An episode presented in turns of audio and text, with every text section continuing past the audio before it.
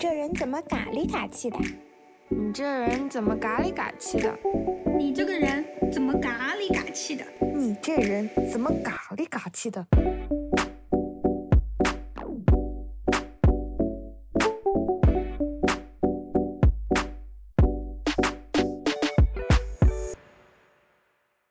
？Hello，听众朋友们，大家好，欢迎回到嘎里嘎气嘎嘎 land，我是主播 Erica 艾丽嘎。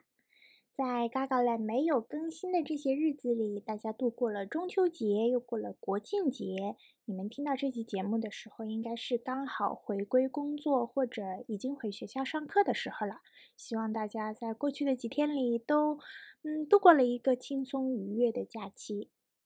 这期播客呢，我在九月中的时候就决定要做了，有就定好了主题。啊，我要好好和大家讲讲如何摆脱拖延症，如何通过高效做规划来实现自己的生活目标。定好这个主题后，我的拖延症就犯了。哎，你说还真是呼应主题了，是不是？于是我就从九月中拖到了十月初，直到我再不开始准备，就要严重影响我之后的工作安排了的时候。我才终于开始为这集播客做点什么。我做的第一件事，呃，并不是打开电脑、打开文档开始写大纲。我做的第一件事是开始分析，哎，我自己到底怎么个回事？我真的不是一个习惯拖延的人。录播课这么重要的事儿，本该一个月一更的事儿，我怎么会拖延了呢？我这么严密规划工作生活。嗯，且执行力这么高的人，怎么就把这集播客一拖再拖了呢？而且我不是没计划，我上个月就计划了的。本来我是计划在九月二十七、二十八、二十九这三天来做完这集播客的，但是啊，这三天过去了，我一个字也没动。然后呢，我就把这个任务挪到了十月二号、三号、四号。三天又过去了，我又完全一丁点都没有开始准备。我一边拖，一边心里也烦，因为我我我马上下周要开始新公司的工作了，就会更难安排时间了。然后我十月底还有一个双十一的新营业要做，大家也知道我的营业每次都是巨大的一个工程，而且那个是赚钱的活儿，这几播客是没钱赚的活儿。但是这集播客是呃必须得在那个做那个营业之前完成的，所以如果我把这集播客再拖的晚点，那我在双十一合作之前剩下的可以用于制作广告内容、营业内容的时间就变少了。那到时候那个广告做的很赶，内容质量就可能达不到我自己的期待，那销量自然也会受影响。也就是说，我在拖延的时候。我知道，我每多拖一天这个不赚钱的活，最终可能会影响我那个赚钱的活，这个后果我很清楚的呀。可是我就是动不起来呀。好几次我起床之后，我想今天下午我一定会开始准备播客的。然后到了下午，我又，哎呀，看一下美剧吧。然后一看就一二三四集就看过去了。嗯，看过去了，马上就又快到晚饭时间了，我就想，哎，要不先出去吃饭吧。然后吃饭的时候又碰到了朋友，那聊一会儿天吧。好，聊一会儿，等我再回到家，哎呀，好晚了，熬夜工作不好呀，还是早点睡吧。睡好觉了，明天状态就好。所以我明天一定会开始准备播客的。就这样，我把这集上个月底就该上线的节目拖到了现在。我很无语呀，我怎么会这样呢？我就尝试开始分析自己到底为什么会在这件事上这么拖延。拖延之所以叫拖延，不叫放弃，因为我知道自己还是会做这件事的。无论如何，我肯定还是会把这集播客录了的，只是。现在先干点别的吧，我会录的，但是今天还是不录了吧。这个任务还是交给明天的我吧。我相信明天的我肯定会状态更好，更有干劲，更聪明，情绪更稳定，更强大。明天的我一定有能力完成这件事。直到明天又变成了今天。也就是说，拖延的行为就是我在当下选择回避面对和录播课这件事有关的一些压力，同时在当下我没有足够的驱动力促使自己去行动。于是我狠狠思考：我拖着这集播客的时候，我到底在回避什么呢？我到底在害怕什么呢？仔细一想。我发现我对这集播客的制作确实是有一些害怕，有一些担心的，也可以说是自己给自己的压力。自从我决定了这集播客的主题啊，如何改善拖延和如何做高效规划，自从定好了这个话题之后，我内心隐隐约约就产生了三方面的压力。是的，不只是一方面，是三方面的压力。第一点是。我其实从中学开始，我就有做规划的习惯，包括那种年度计划、每月规划、每日 to do list。呃，虽然当时做的和现在做的严谨程度上天差地别，但是确实是我是从青少年时期开始，我就有这样的习惯了。呃，大学开始我就一直有记账的习惯了。还有，其实我小学的时候，春游前去超市买东西，我爸就会要求我用小纸条提前列下来，呃，一个清单，我要买什么。包括我小时候出去旅游的时候，他也会逼我出发之前写下来，我这趟旅行要做哪些重要的事儿。所以做规划这个事情吧，它已经和我这个人融为一体了。这里面我想是有呃遗传的因素。因为我爸是个计划狂，任何事情他都要严密计划好再执行，然后也有很多多年成长经历、教育，呃，慢慢养成了习惯的这些环境因素，所以我不确定我能不能从我自己身上抽出那些别人可以吸收的经验，就好像如果你听一个，呃，从很小就开始练武术的人讲。如何养成经常练武术的习惯？你会不会感觉有点诶，武术都在你血管里流淌了，你坚持起来当然很容易啦。你还是无法理解我的难处啦，就这种感觉，我会有这样的担心。我会担心，当我展示出就是我做规划就像我呼吸一样自然的这个特质的时候。听众会不会因此感到有压力，反而让听众更没有信心开始为自己去尝试改变了？啊，这是我在拖延这集播客的时候在回避的第一方面的压力。第二点是这样的，大家知道最近 MBTI 很流行嘛，很多网友都知道自己的 MBTI 属性。这个性格特质标签化的现象，也让很多朋友对自己某方面的特质更加确信了，因此产生了很多相关的表达，比如，呃，E 人代表更外向、更喜好和擅长社交的人；I 人代表更内向、更喜欢独处，甚至经常用来代表社恐属性的人。我的 MBTI 是 ENTJ，这个 J 代表的是倾向于对生活做具体详细的规划。嗯，J 的反面是 P，呃，通常代表倾向于随性、无计划、拥抱未知数的人物的特质。于是呢，人们就这样被分成了我这样的 J 人阵营和呃我的好些朋友那样的 P 人阵营。那我担心的是，我这个 J 人提供的规划建议会不会只适用于 J 人？毕竟我看到好多位 P 人 评论说过，看到我的日程表就感觉要窒息了，要晕了，没有办法这样生活。所以我会很担心，我这一集播客的内容对呃 P 属性的朋友会不会没什么帮助？这是我的第二点压力。光这两个压力，其实 就让我很想要逃避这件事情了，所以一直拖着拖着没有行动。但我还有第三份压力，第三份担心。呃，我最近不是开始学巴西柔术了嘛？我目前为止非常喜欢这项运动，甚至可以说是我近期最有热情、最有动力去进行的一项活动，而且我。我不是学着去锻炼身体的，我是真的在啊进行一次次的实战训练，真的近身搏斗。如果有可能的话，我明年还会想要参加比赛。所以巴西柔术是我最近生活里很重要的一个活动项目。我是真的对这个这项运动很有野心。那我的训练是必须要有持续性的，一旦停下来几天没去上课的话，后面要跟上就会比较吃力了。但是做播客呢？我向来是需要腾出至少两三天完整的时间的，因为这个也不能敷衍应付嘛。这两三天的时间里，我是需要完全专注于准备播客，就不适合嗯。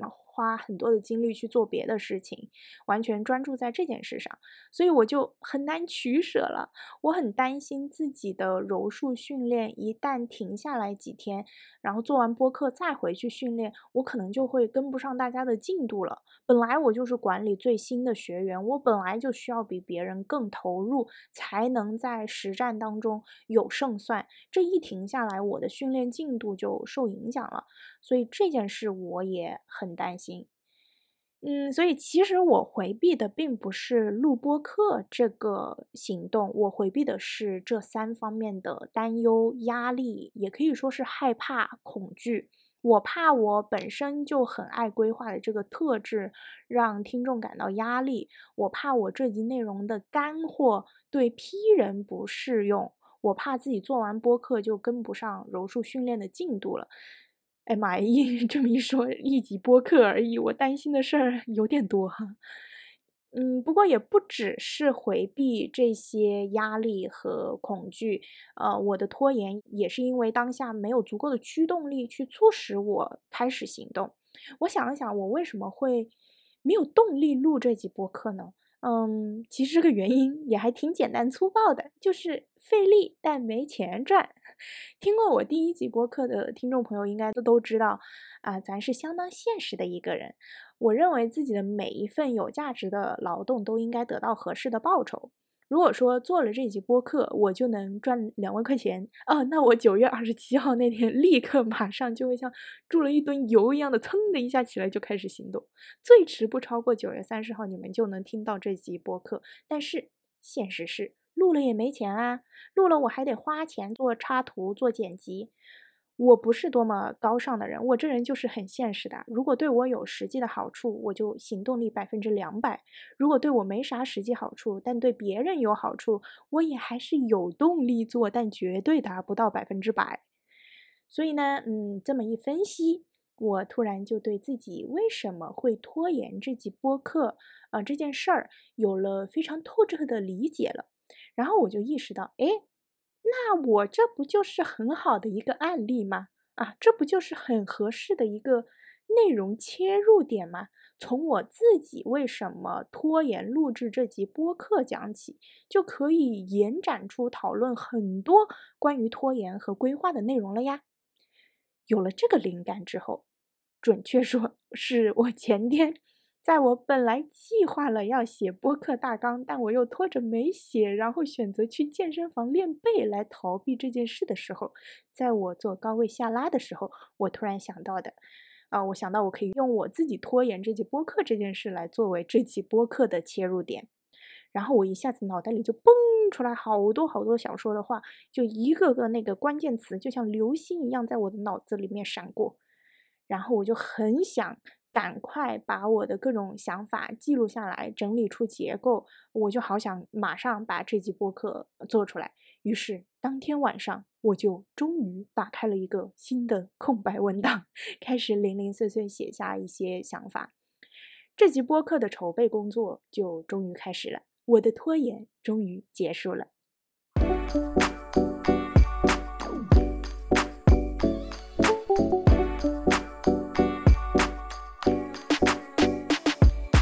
欢迎进入本集节目的主干部分，但刚才你已经听过的部分也不是废话，稍后你就会发现这前后的联系。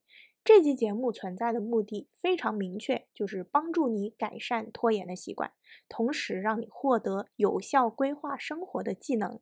接下来，在这期节目里，我会首先带大家透彻理解你为什么会拖延，找到拖延的原因，然后我会分享，如果要改善甚至彻底摆脱拖延的习惯，你可以做些什么。然后我会和大家分享什么是有效的规划。带大家分析为什么很多人觉得规划很困难，又为什么很多人明明做了计划却执行不了？如何解决这个规划过程中的每一个难点？啊，这些思路将是不管你是 J 人还是 P 人都能适用的。我保证，即使你是喜欢随性的，但只要你有一些目标想要实现，你就能通过这集播客得到一些帮助自己更快、更好的达成目标的收获。All right, let's get started. 什么样的行为能算作拖延呢？拖延指的是你内心知道你需要做、应该做、必须做这件事儿，但你无法控制自己立即去行动，无法安排出时间来尽快做。你感觉自己当下的情绪状态没有能力面对这件重要的事儿，你甚至会马上选择干些别的事情来回避面对它，比如玩游戏、刷视频，然后把这个任务推给将来的自己。但随着时间，将来的自己又变成了现在的自己，就这样一拖再拖，越拖越焦虑，越拖越不想做。但你也还没放弃，最后还是会做的，只是越往后拖，越导致最后就算是完成了，任务质量也受影响，或者像滚雪球一样耽误了之后的安排。学术期刊《社会与人格心理学指南》上曾有两位心理学家评论说，拖延者。通过错误的相信自己在将来在情绪上会更有能力处理重要任务，来安慰当下的自己，现在不做也没关系。这样的拖延的例子在生活中其实很常见，比如说很多同学在期末考试前喜欢拖延复习的任务，啊，到最后关头才熬夜读书，临时抱佛脚。但是熬夜复习会影响睡眠。睡不够、睡不好，就会影响大脑的正常表现。复习时的专注力和记忆力都会打折扣，考试时的状态也可能不是最佳的。再加上整个复习的时间太短，可能不够，嗯，时间复习所有的内容。最后考试结果肯定就不如提早一些开始复习的结果好。再比如说，嗯，这个也很常见。身体某个地方有不舒服，知道自己该去看医生，但就是拖着不去检查，总想着下周再去吧，下个月再去吧，哎呀，过段时间再去吧。但是身体不适，如果是真的有病症，往往也是时间越拖得越久，越可能拖出更大的问题，治疗难度也会相应的增大。再比如说，你想给家里来个大扫除，想把那些旧物品、旧衣服都好好收拾一下，但是产生了这个想法之后，却迟迟没有真的行动起来，然后东西越堆越乱，灰尘越积越多，肉眼可见的这个打扫难度也增加了，然后就更加不想打扫了，就安慰自己说明天再打扫吧，还是周末再打扫吧。所以，人到底为什么会拖延呢？对于那些长期重度拖延晚期患者，你给他打鸡血，喊口号说“你一定可以做到的 ”，just do it。其实这就跟和抑郁症患者说“你高兴一点嘛”是差不多的。如果行动起来真的是那么简单的事情，那你可能也不会点开这期播客了。所以，我们必须要从源头去找到原因，先去找到自己到底为什么会拖延的原因，对症下药，才能药到病除。那人为什么会拖延呢？心理学家认为，人之所以会拖延重要的事情，根本原因是他在恐惧。做这件事后可能面临的不好的结果，在恐惧做这件事所要付出的代价，没有充分的驱动力，同时当下也有可以逃避的其他选择，比如说考试之前拖延复习，他可能在恐惧的是，呃，可能复习了还是考不好的这个结果。就算考好了，也还有下一堂考试。就算考好了这场考试，也不能保证我升官发财，是吧？身体有不舒服，却拖着不去检查。他害怕的可能是，如果真检查出来什么致命的大毛病怎么办？呃，反正你还没有难受到不能忍耐。你就算去查了，可能也是浪费时间、浪费钱，还要用我一天病假。拖延大扫除，这可能是因为知道大扫除要花费很多时间精力。如果今天大扫除了，那今天就不能追剧了，啊，存在这个潜在代价。现在这个混乱程度好像也不是不能忍，就当看不见角落里那些厚厚的灰好了啦。然后顾虑这顾虑那的同时，刚好也有其他可以做的活动，能让自己来逃避面对这些重要的事儿，比如考试。前几天一边焦虑一边停不下来打游戏的学生非常常见吧？一边觉得房间很乱，住着不舒服，一边嗯还是躺着刷抖音，就是不起来打扫，这种事儿也不陌生哈。我也不例外。开头我在分析说，我为什么拖延这期播客的时候，我分享了我因为要做这期播客而内心隐隐约约在担心害怕的三件事。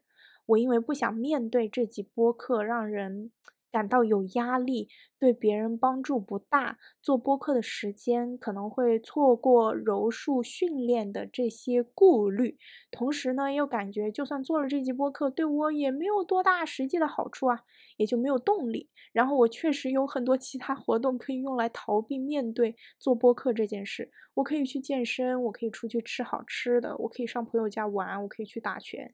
哎，反正对我来说，用其他事情来逃避这件事，有点太容易了。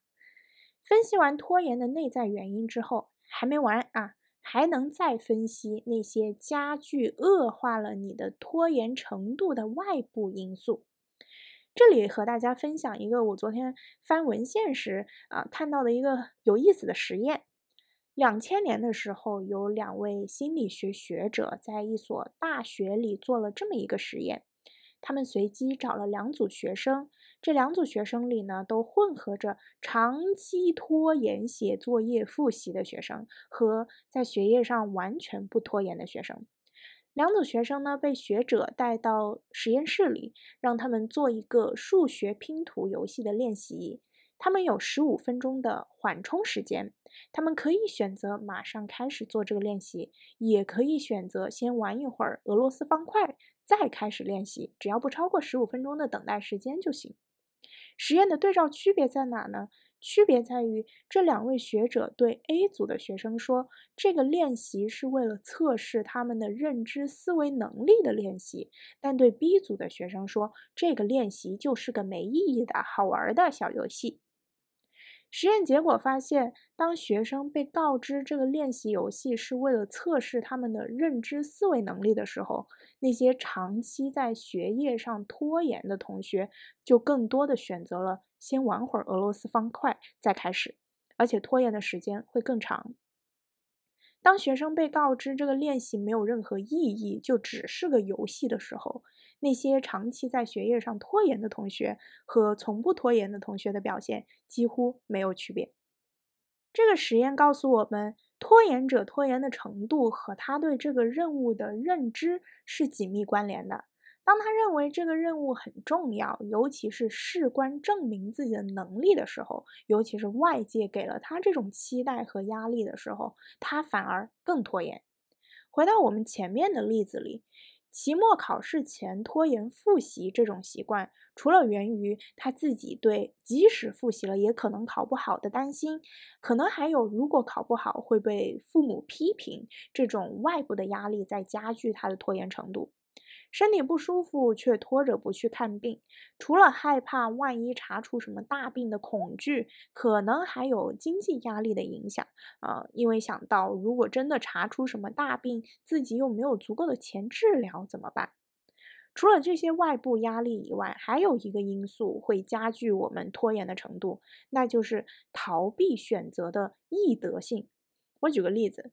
如果你必须坐在一个空荡荡的房间里待一整天，然后桌上只有一本书，房间里什么别的都没有了，是不是很大概率你会开始读这本书？毕竟也没别的事情可以干了呀。但是如果这个桌上还有一台连着 WiFi 的智能手机，你还有多大概率会选择读这本书呢？我们拥有的逃避的选择越多，且这些选择轻而易举就能获得，这也是会拉长拖延时间的影响因素。拖延并不是现代人才有的行为，但我们这代人拖延的最猛烈罢了。因为我们面对着更多方面的压力和期待，同时也有着近在眼前的逃避选择，那就是手机、网络。有些人误认为自己之所以会拖延，仅仅是因为自己是个嗯没有动力感的人，不是那种会给自己加油打气，然后马上就能振作起来行动的人。但其实不是这样的。拖延的反面并不是动力，拖延的反面就是不拖延，就是不陷入拖延的恶性循环而已。你并不需要时刻充满斗志才能做事。实际上，动力感本身也是一种短暂的精神状态，它是过一会儿之后就会消失的。那些看起来动力满满的人，并不是时刻都像战士一样的状态，但可能他燃起斗志的频率比较高而已。其实大多数时候，人的状态是折中的，只是在做手头的事情而已，既不是充满斗志的，也没有低迷不振。如果只能靠一时的积雪鼓励着行动，这其实是不长久的。能长久的是让自己进入一种兴奋感消失后也能继续行动的正向循环。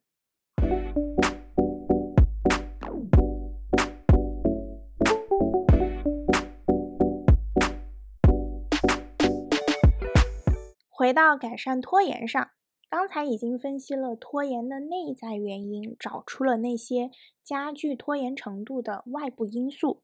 大家可以结合自己的情况，也试着分析分析。那接下来我们得解决问题，对吧？知道了自己内心在恐惧什么之后，我们需要做的就是挑战自己的认知，从积极的角度想想，我到底有没有害怕的必要？比如说。我担心我这个本身就爱做规划的特质让听众感到有压力，我有这个担心的必要吗？好像也没有。大多数听众又不是第一天认识我了，也有关注我的微博，对吧？多少也都已经知道我这人就是这样的了，不至于因此感到有压力吧？我担心我提供的建议对那些看见密密麻麻日程表就头晕的批人帮助不大。我有害怕这个的必要吗？嗯，其实也不必。本来规划就不是一个统一日程模板的事情，我可以从拖延和规划的底层逻辑去解构和分析这两个概念。这些思路是不管 J 人还是 P 人都适用的呀。我担心做完播客我就错过好几天的柔术课，就跟不上大家的训练进度了。诶，说实话也没有多大事儿，大不了就是我下周自己多训练一会儿嘛。跟不上进度呢，也很正常。我又不是准备比赛的那些运动员，我本来就是还有其他生活的内容的嘛。好，找到了导致自己拖延的内在恐惧，然后挑战了这些恐惧的想法，你就已经把体内名叫拖延的这个病毒赶出去一半了。然后我们再来解决那些加剧自己拖延的外部因素，还是以我自己举例。在拖延这集播客的时间里，我如果看到听众给我留言问怎么还不更新，哎呀妈，我我我我看到这些留言，我反而会更有压力，就会更加想要继续拖着。还有，我如果看到那些经常和我一起健身、打拳。练柔术、吃饭的那朋友，然后他们在健身房、在拳馆、在什么餐厅发动态，我就会，哎呀，我也想去，我也想去，嗯，播客，嗯嗯嗯，明天再再说吧。所以呢，我就选择采取了一些措施。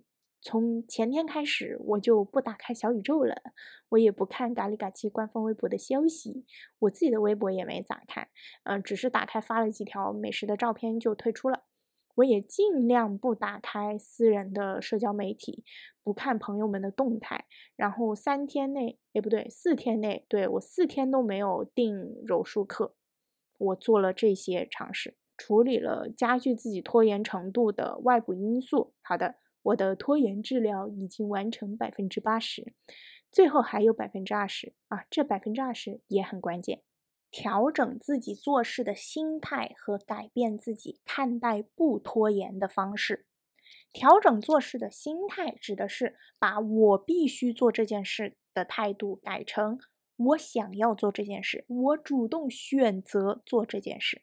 因为必须是一种责任义务，它往往伴随着如果不做就会发生什么坏事的后果。哪怕这个是事实，但是呢，如果我们带着这种心态行动，人压力很大的。拖延者需要尽量减轻自己的心理压力。你可能会说，这这心态是我说调整就能调整的吗？啊，这玩意又不是一个按钮，按一下就改模式了。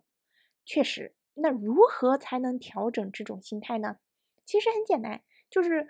仔细想，尽快行动对自己有哪些好处，然后多关注这些好处。我在拖延这集播客的最后关头，就是在我分析完自己为什么会拖更这集播客之后，我就开始试着给自己制造干活的动力。我就告诉自己，虽然这集播客是不挣钱的。但是这期播客录好了，更多听众订阅我的播客，那我明年可能就能靠播客接到高价值的合作了呀。就算这期播客对我的工作没什么直接的帮助，但是如果我能把这个模糊宽泛的拖延和规划的话题讲解透彻了，我的内容输出能力又得到锻炼了呀。哎，有了这两个理由，我就更有动力行动起来了。那什么是调整你看待不拖延的方式呢？这个是我最近和别人聊天时发现的一个现象。好几个跟我提起他们有重度拖延的朋友，我发现他们眼里的不拖延，并不只是不拖延，他们的不拖延那直接是另一个极端去了。好像只要不拖延，就代表着变身生产力机器，完美准时的执行每一件事，一件都不落下。朋友，不拖延就是不拖延就好了，你不用一下子跳到另一个尽头去的，你先到中间来，先到中间了，你才有可能到另一边去。为什么这点很重要呢？因为人是需要持续的正向反馈才能进入正向循环的。如果你本来是个重度长期拖延运动的人，然后今天开始决定我不拖延了，我要开始好好运动了。第二天发现自己居然不能早上五点起床出去跑步一小时，然后在太阳升起之前回到家，哎呀，好挫败，起不来。嗯，果然我还是个拖延鬼呀。你说这是不是有点对自己太苛刻了？如果你把不再拖延运动理解成。明天饭后先快走半个小时吧，这是不是容易做到很多？然后第二天，哎，你做到了，你就能对自己说：“哎呀，我真棒！”那明天试试四十分钟吧，哎，这就容易进入正向循环了。因为你不断能看到自己的进步，就有积极的反馈，有积极的反馈，就更容易也有继续行动的意愿。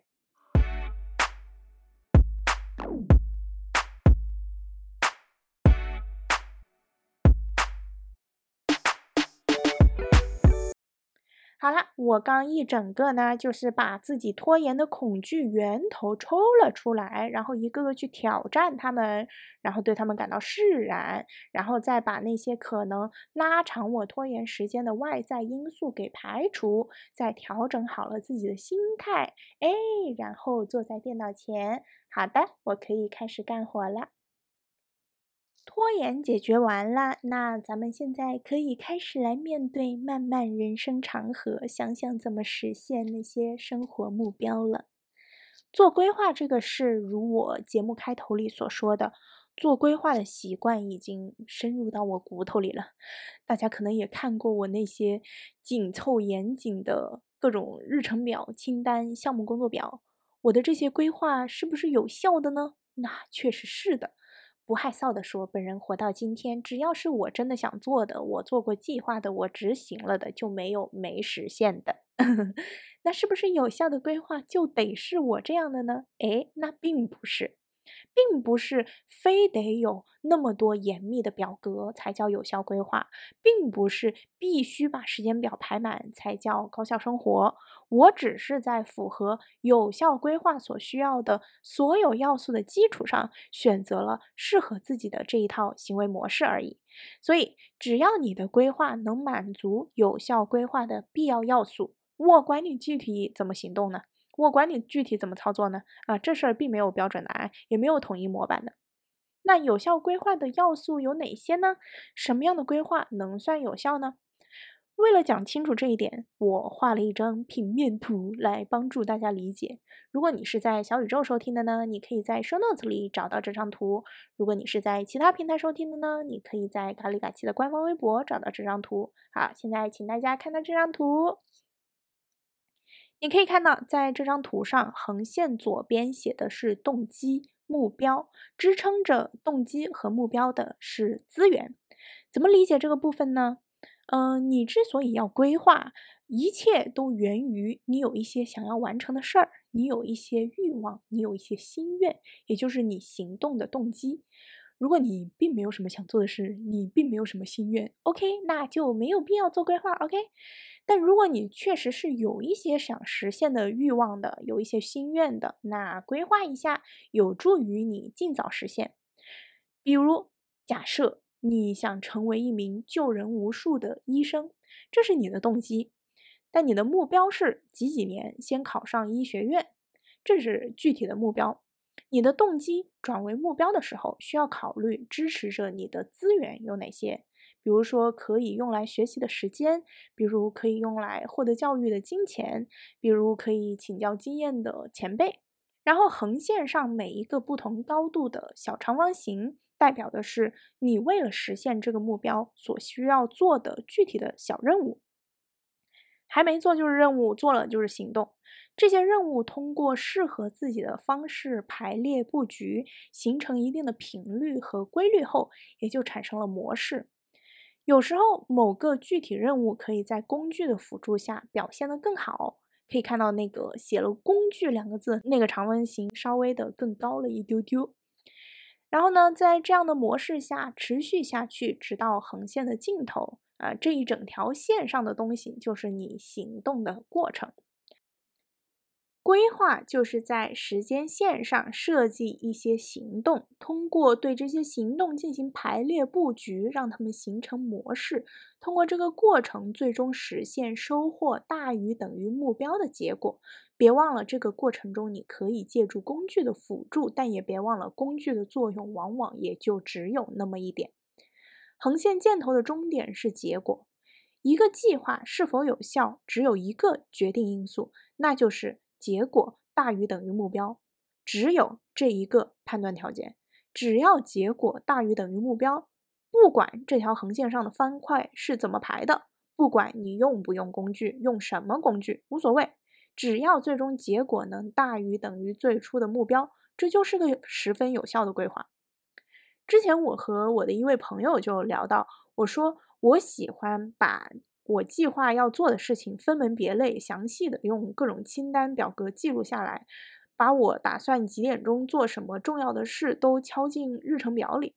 但他受不了这样，可他也并不是不规划，只是他会选择在手机草稿箱里零散的记一些怕忘记的关键词。睡觉前他习惯想想明天要做的事情，而且他的生活没我这么多活动，他生活比较简单，时间分布也比较固定。他去年有两个呃需要考证的考试，他早早就报好了培训的课，然后他就固定每天晚上去上课，最终他两个考试都通过了。两种完全不同的规划方式。横线上的方块布局风格是完全不同的，但他也是一个规划有效的人。他决定了自己需要做哪些行动，然后把行动的时间提前安排好了，形成了规律。他通过适合自己的计划方式，得到了自己最终想要的结果。这就是有效的规划呀！虽然他没有一长串的 to do list，没有密密麻麻的日程表，没有项目进度表，但他仍然是有效的规划。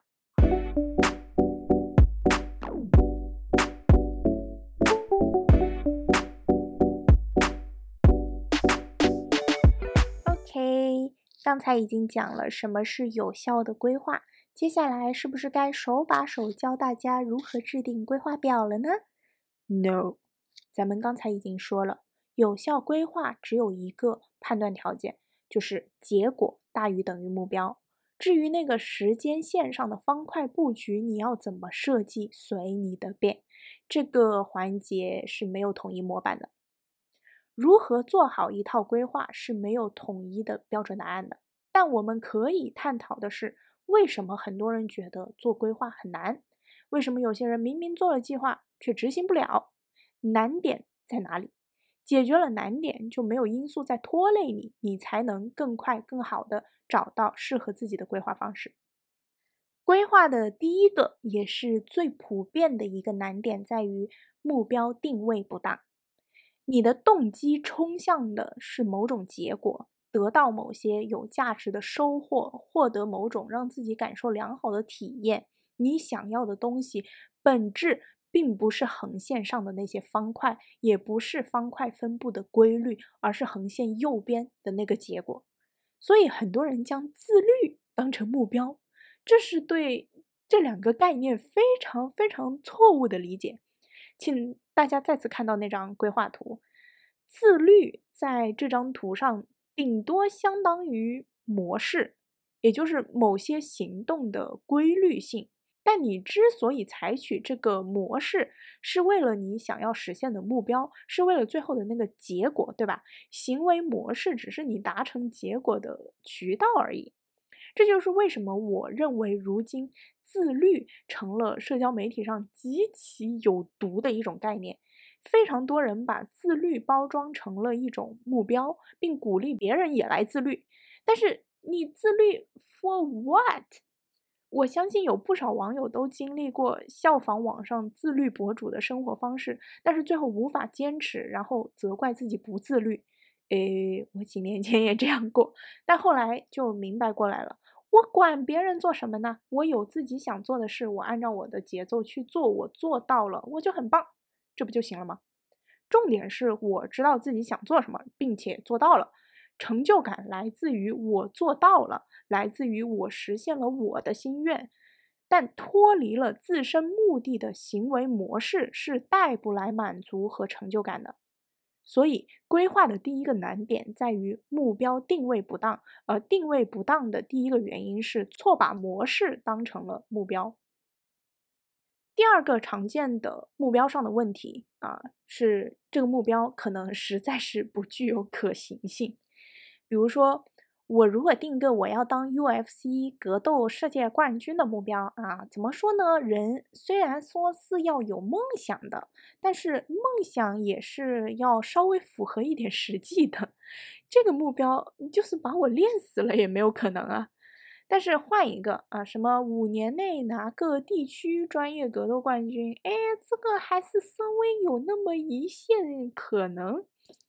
如果你的目标一开始就太不符合实际，当然了，你一开始可能会因为热血沸腾，一时斗志满满，但是这种斗志很快就会消失的，然后你就不得不面对，意识到啊，这这个这个这个目标真的是在理论上都没有可能实现的一个现实。然后第三个常见的目标问题是太模糊，比如说我的目标是我要变强大。这个目标，请你告诉我怎么实现？这太模糊了。这个强大指的是什么呀？怎么样算强大啊？在哪方面强大呀？前面讲了，规划就是以目标为结果，在时间线上设计你的行动布局，形成模式，持续下去。如果你的目标一开始就很模糊，那就很难找到那些你需要摆在线上的小方块，那也就很难规划了，那也就更难实现了。目标和心愿动机不同，心愿是可以模糊一点的，但是目标不能模糊。有效规划的目标需要满足这几点：和自己有关、可行、具体、可量化、有时间范畴。比如说，我我确实有一个目很明确的目标，我有一个目标是我要在两年内，呃，我的巴西柔术要从白带零段升到蓝带，啊。首先和自己有关，嗯，这是我自己喜欢的运动项目，我真的对它有很大热情。实现它也意味着我将有更多近身搏斗的实战经验，这是个和我息息相关的目标。它不像那种我要瘦十斤的这种目标，呃，我因为我我又不想瘦十斤，瘦十斤对我也没啥好处，这就不是一个和我有关的目标。然后可行性。我问过教练了，两年升蓝带仍然是有一点挑战性的，但也是完全可行的，就是理论上是可以做到的。呃，这不是什么我要五年变成黑带的那种目标，那就属于睁眼说梦话了。但是咱们两年升蓝带还是完全可能的。然后具体，巴西柔术蓝带啊，很具体，可量化。柔术白带升蓝带意味着在升蓝带之前，我需要在我的白带上累积四条杠。呃，如果我规律的训训练呢，根据统计数据，平均四到六个月，白带就可以升级一条杠。前提是这六到呃四到六个月里面，我能让教练看到一次明显的进步。嗯，相当清晰可量化的路径吧。啊，然后最后有时间范畴，呃，两年很清晰。OK，和自己有关、可行、具体、可量化、有时间范畴，哎，我这个目标这几点都满足了，这就是一个很合适的目标，也是一个有很比较大概率可以实现的目标。呃，说实话，我不只是觉得这个大概率会实现，我其实非常确信我这个目目标就是会实现的，hundred percent，百分之百会实现的。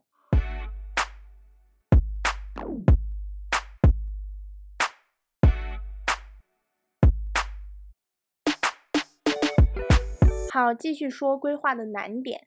刚说了从动机出发定目标的常见问题，现在来说目标变计划的常见问题。第一个常见的问题是具体任务设定的不合适，也就是时间线上的小方块选择的不合适。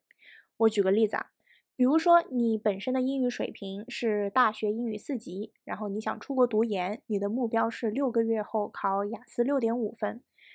这个目标没问题，和你有关啊。四级六个月变雅思六点五，有挑战，但是也还是挺可能的啊，也可行。然后具体分数很明确啊，够具体，可量化啊。然后六个月有时间范畴，这个目标完全没问题。好，接下来你要制定学习计划了。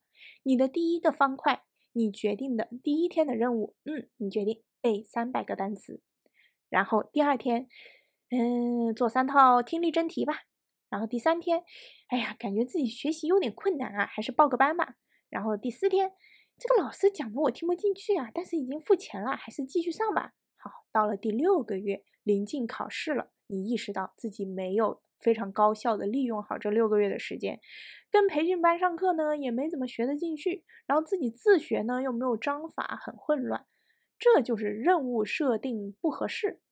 可能导致的结果，首先，这个第一天背三百个单词的任务就设计的很不合适，没有人能一天记三百个单词的。OK，一天下来，你可能牢牢记住了的不超过三十个，会使用的不超过十个，但三百个单词要花的时间可是相当久的。也就是说，你花了非常多的时间，但实际上你你收获的不到百分之十。然后呢，你前一天花了那么多时间记的单词啊，第二天你又去做听力了，本来就记得不牢，又不巩固，那不就更忘光了？那如果你这样计划呢？你计划好第一天的任务，根据雅思考试的要求。把听说读写需要加强的那些嗯方面的学习材料整理出来，然后根据自己能用于学习的时间，看如何把不同方面的学习材料分成不同板块的学习任务。然后呢，你就看到，哎哦，这个雅思核心词汇有三千来个，嗯，我还有一百八十天。我希望在第五个月的时候就已经学习完全部的核心词汇了，那我就能留出最后一个月来复习。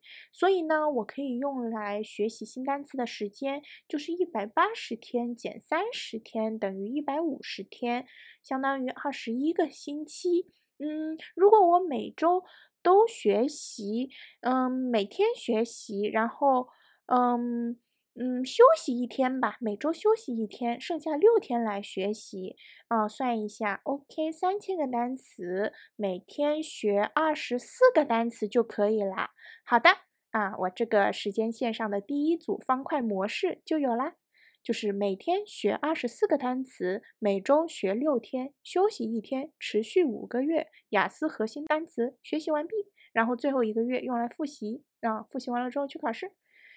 一天三百个单词的这个任务既困难又没用，一天二十四个单词且每周都有休息时间的任务既轻松又有用，你选哪一个呢？第二个计划上的常见问题是计划缺乏弹性。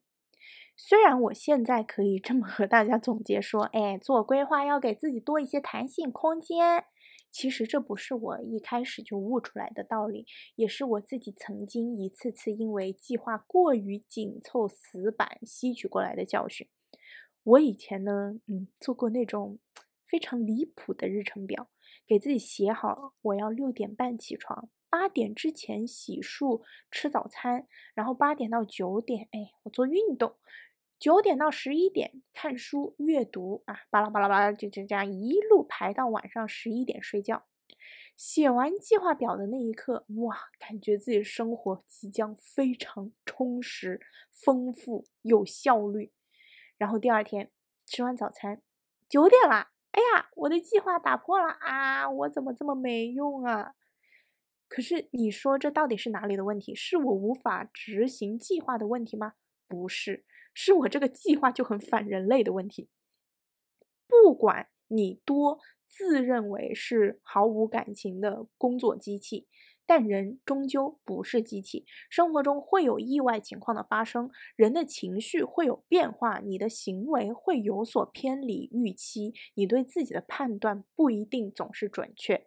所以，计划时给自己留下一定变动的空间，预留一些调整的弹性，这很重要。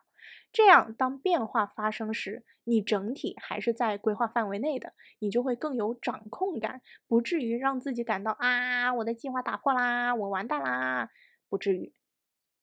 好，关于计划的第三个问题是。过于在意过程中具体某一次行动的不佳表现，然后因为这一次事件感到挫败就放弃了，错过了形成模式的机会，这也是很常见的，尤其是在你开始做某件事的初期阶段。为什么大多数运动都是初学者的课最多呢？运动级别越高，课越少呢？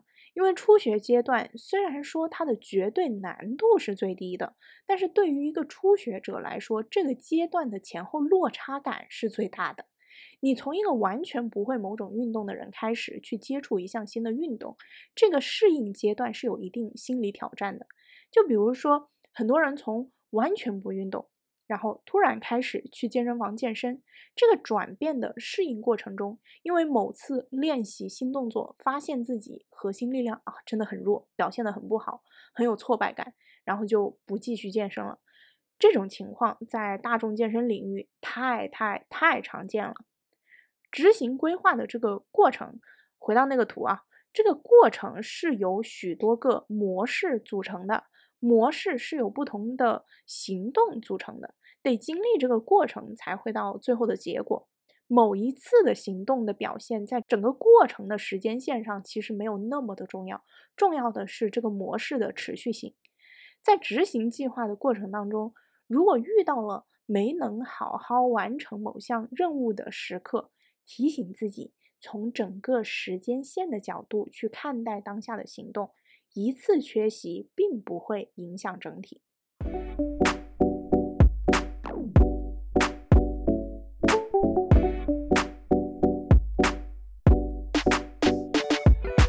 好，刚才讲了规划中的常见问题和相应的解决思路，接下来来说说在时间线上完美布局那些小方块的关键。这个关键就是以不评判的态度充分。全面了解自己，还是以备考雅思举例。假如说六个月的时间里，你还得每天上半天课，你有每周两次健身的习惯，周末喜欢和朋友出去出去玩、出去吃饭，在这样的条件下，你要怎么安排你的时间呢？前面已经讲过了怎么拆分目标、设计任务，这里着重讲怎么计划时间。这个计划时间的关键在于，你得知道自己做每件事大概需要多少时间。这个知道从哪来？从过去的经验中来，从尝试中来，包括试错的经验。我还是以我做播客来举例好了。我去年八月第一集内容的时候，那个时候的我的工作流程和现在的这个播客工作流程是很不一样的。最开始，I had no idea what I'm doing，我也不是很清楚我在做什么，也不知道每件事要安排多少时间，但大概好像有个模糊的方向，然后我就试喽，就尝试喽。然后慢慢的，经过这么多集啊，虽然也没有很多集吧，反正十来集的这个尝试的经验，我现在已经可以把一集播客的制作工作精确拆分成一系列小任务，并且每一个任务需要多长时间，我也大概能把握。比如说，我准备一集播客要做的第一件事是定主题和构思内容框架，这个我大概需要三到四个小时。然后下一件事，如果是并非我个人观点输出类的内容，我会需要查资料，扩充我自己的相关知识面。这件事我需要零到二十四个小时不等。比如我之前谈钱、谈自爱的那两集，呃，都是纯粹我的个人经历、个人观点，这种内容我就不需要查任何资料。但这集播客，现在这集播客涉及一点点心理学知识，但我知道只需要一点点，所以大概啊两个小时就够了。然后上期芭比的那那一期播客，因为完全是外部信息的整合，这就需要好几天，每天几小时的投入来查资料、整理信息。然后呢，我就需要写内容大纲，呃，这大概需要四到八个小时不间断的时间，呃，因为我写东西不能被打断，这意味着我写大纲的这一天需要是基本没有其他重要事情的一天。然后接着，呃，录播课。根据经验，我的一集播客虽然最终出来都是一小时左右，但我录制基本上要花三到四个小时，因为有时候出现口误或者喉咙不适，需要一段重录或者间隔休息。好，录完了之后，我要给插画师图图写宣传插画的要求，然后交给土豆剪辑，写 show notes，上传。后面这部分工作，因为主要是由图图和土豆完成的，我只需要在他们画画和剪辑的时间里把 show notes 写好了，嗯，大概一小时左右就够吧。然后呢，把这些我知道需要多长时间的小任务一个个插入到我现有的日程里，然后再执行就完事儿了。你说我一开始就这么清楚这个工作流吗？不清楚的。我一开始也不知道这每件事情需要花多少时间的，有过好几次，因为我预估时间失误，以为自己两个小时能搞定的，但是花了四个小时，但偏偏那天两个小时之后我又安排了其他事，于是就耽误了另外的事情。但是经过这些试错，慢慢我就非常了解自己了呀。啊，现在我一旦决定了要准备播客了，我差不多就可以我说哪天上线就哪天上线。所以，完美规划的前提是非常了解自己，但了解自己需要经验。当你还不够了解自己的时候，不要怕尝试，不要怕试错，试错也是经验。只要行动了，都是经验。经验的积累需要时间，不要着急。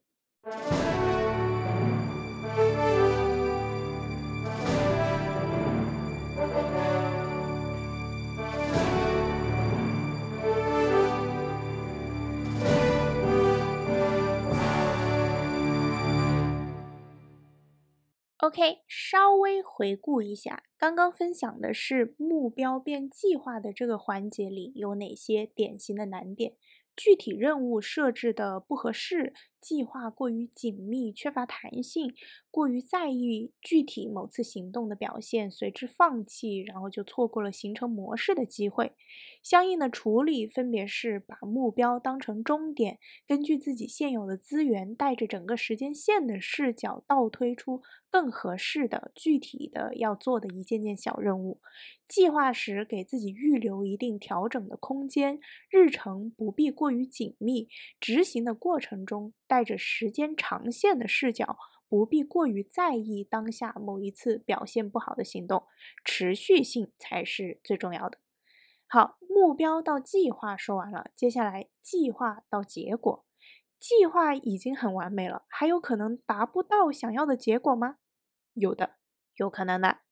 这个环节的难点在于，环境是可能出现变化的，你的动机也是有可能变化的。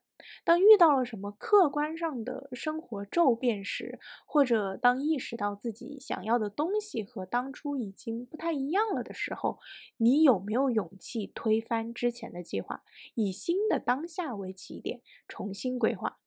这里举一个我上个月发生的例子好了。我最近不是辞职了嘛？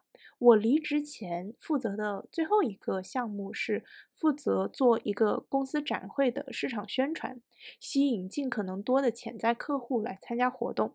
我大概在两个月前就开始负责这个任务了。我知道自己两个月后就离职了，但我还是想好好做完这个项目再走，给自己这份工作画一个圆满的句号。所以两个月前我就已经规划好了，我这两个月的时间要做哪些工作，具体到每一天、每一个工作日都有当天要完成的小任务，我都计划好了。但是发生了两件意料之外的事情。第一件事是，我们的总设计师在展会倒数不到三周的时候，推翻了自己之前的设计，把这个展厅的风格彻底改了。这意味着什么？意味着我本来准备好的一大部分宣传材料都不能用了。第二件事是，我一直以为展会的最后一天会在我离职之前，这样我就我我就可以有做完收尾工作再走。但我没想到，最终定下来的那个展会日期刚好在我正式离职的后两天。这意味着什么呢？意味着我原计划负责到底的那些收尾工作没人做了。我不可能离职了还在这干活吧？因为这两个突然袭击，我在重新规划、完美结束和哎算了摆烂吧，反正我都要走了之间挣扎了一下下。然后我自认为我还是自发的，很想把最后这个活动做好的。于是我当天费了一下午的时间重新核对各种信息，然后把我剩下三周的这个工作日程表。整个重做了，这个几个小时的时间里，我并没有在直接的工作，而是一直在思考，思考在这样的变化之下，我现在的优先级是怎样的？在这么有限的时间里，哪些事是更重要的？哪些事是可以放弃的？哪些事是突然多出来需要做的？比如说，因为我那个。呃，展会时日期跟我离职时间的这个冲突，之前的一些我计划由我亲自来执行的收尾的工作，我现在要把它们改成写成 SOP，就是让之后接手的同事能够来接手来继续做，然后再决定接下来我要做哪些事，怎么排进这有限的不到三周的时间里，让这些事情都能够顺利的完成，最后。我们这个展会进行的非常顺利，我是负责做活动宣传的嘛。最后，嗯，展会上来了比我们预期多好几倍的客户量，所以呢，我对自己的成果感到非常的欣慰，老板也是满意的合不拢 嘴。最后我离职之后，前公司几个领导都专门给我发了信息，说要保持联系，然后多发了两个月工资。所以，真正的规划。不是设计了一套行动方针之后死死执行就完事儿了。规划的能力是随时随地以此时此地为原点，都能重新开始计划行动。我刚举的这个例子当中，其实我做的非常重要的两件事是：第一是在遇到大的变化时保持冷静，同时对变化持有开放的态度，有推翻过去的规划并重新开始的勇气。第二是让自己暂停一下。停下来一会儿，行动也不急这么一会儿的，稍微停下来一会儿，好好回顾和反思已经发生的事情，好好分析自己此刻的优先项，想想现在各种事情的优先级别是不是也需要重新排列了，然后在这之后就可以重新规划了。这个过程里还有一个关键，就是在决定自己的优先项的时候，请永远将健康排在首位。所有为了工作而牺牲健康的行为，从长久上看都是低效的。人最高效的工作状态一定产生于健康的前提下。所以无论如何，睡好觉，吃好饭，保持活跃，注意自己的情绪状态，健康在一切的首位。只有长期处于健康的身心状态，你才有可能把规划的力量最大化。好了，这期非常干的节目就到这里了。我录到这里的时候，刚好是我计划录音的当天，是我预计完成录音的那四小时之内。哎，我又如期完成了一个阶段性的小目标，我觉得我很棒。明天我就可以高高兴兴、轻轻松松的出去玩了。我这次又做到了，那下次我也还能做到，就这么循环下去。希望这集内容对你有一些参考价值。最后，祝你永远清楚自己想要什么，祝你的心愿都能化为具体的目标，祝你通过这期播客获得有效规划的能力，并通过自己的行动实现心愿，成为脚踏实地的为自己拥有的财富自豪的人。感谢您对本节目的大力支持，这里是咖喱嘎奇嘎嘎 land，我是主播 Erica。欢迎关注本节目的官方微博咖喱嘎气 Gaga Land，每期节目的最新资讯将第一时间在官博发布。也欢迎每一位有旺盛分享欲和表达欲的听众朋友参与我们的不定期有偿征稿活动。希望能在咖喱嘎气 Gaga Land 看到更多女性的身影，听到更多女性的声音。感谢您的收听，我们下期再见。Thank you for listening to Gaga Land. I'm your host, Erica. I hope you enjoyed this episode. If you do like this show, remember to subscribe and share this episode to your friends. And don't forget to leave your thoughts in the comment section below. Alright, have a good day or have a good night. I'll see you next time.